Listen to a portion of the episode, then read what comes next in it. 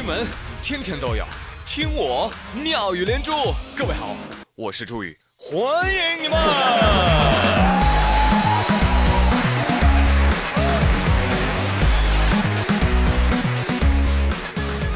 前几天呢，有一个小粉丝儿，他就问我，朱宇叔叔，你不是很有钱吗？可是你在节目里为什么老是哭穷呢？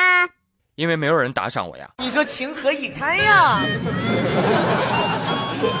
讲真啊，首先小朋友，你喊我叔叔，我就不乐意了呀。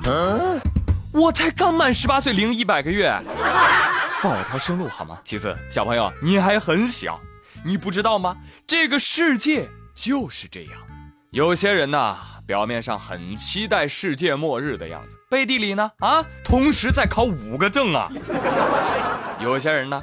表面上一副日益增长的物质文化需要得不到满足的样子，背地里呢，啊，生产力不知道高到哪里去了。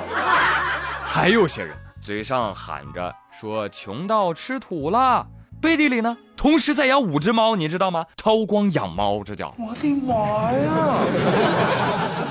就像我啊，表面上呢被贫穷限制了想象力的样子，背地里呢。朋友们，告诉你，背地里我想象力丰富的很呐，根本就没有被我的贫穷给限制到，正应了那句老话：不贫则已，一贫如洗。我行，我不是一般人。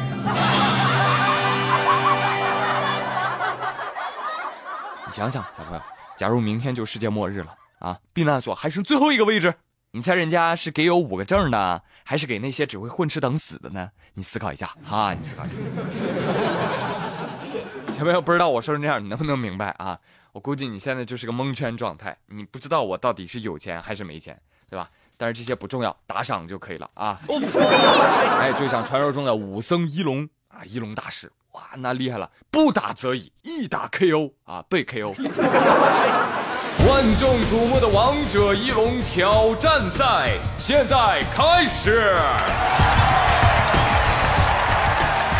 这场比赛在云南昆明打响，一龙作为被挑战者对阵世界排名第一的泰国拳王西提猜。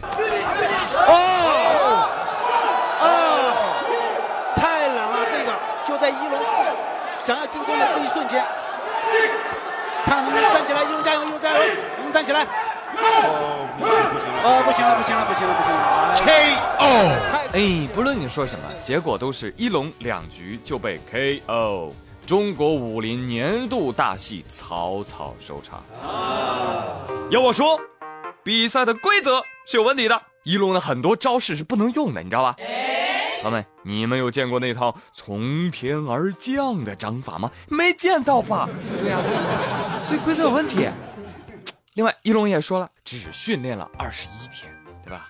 有人说，那怎么了？张无忌人三个时辰就会乾坤大挪移了，都，那能一样吗？我们一龙大师那是不趁人之危，别人打车轮战的时候，我可不能偷偷练习啊，这样是不耻的。我跟你说啊，不单是一龙，我觉得西提猜应该也很难过。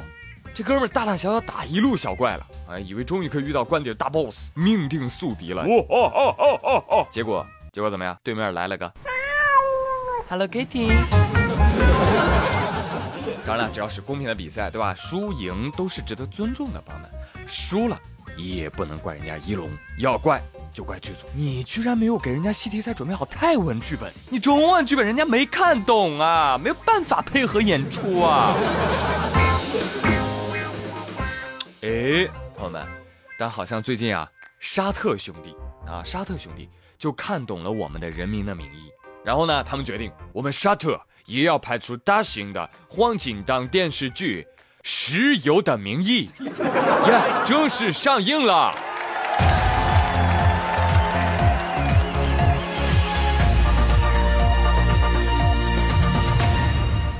各位观众，这周末，石油大国沙特掀起了反腐风暴，国王亲自成立反腐委员会，其国内的十一名王子、三十八名现任和前任的大臣被捕了，当中。据说还包括闻名全球金融界、有中东巴菲特之称的瓦利德王子，其中一部分人据说被关押在首都利雅得的五星级丽思卡尔顿酒店。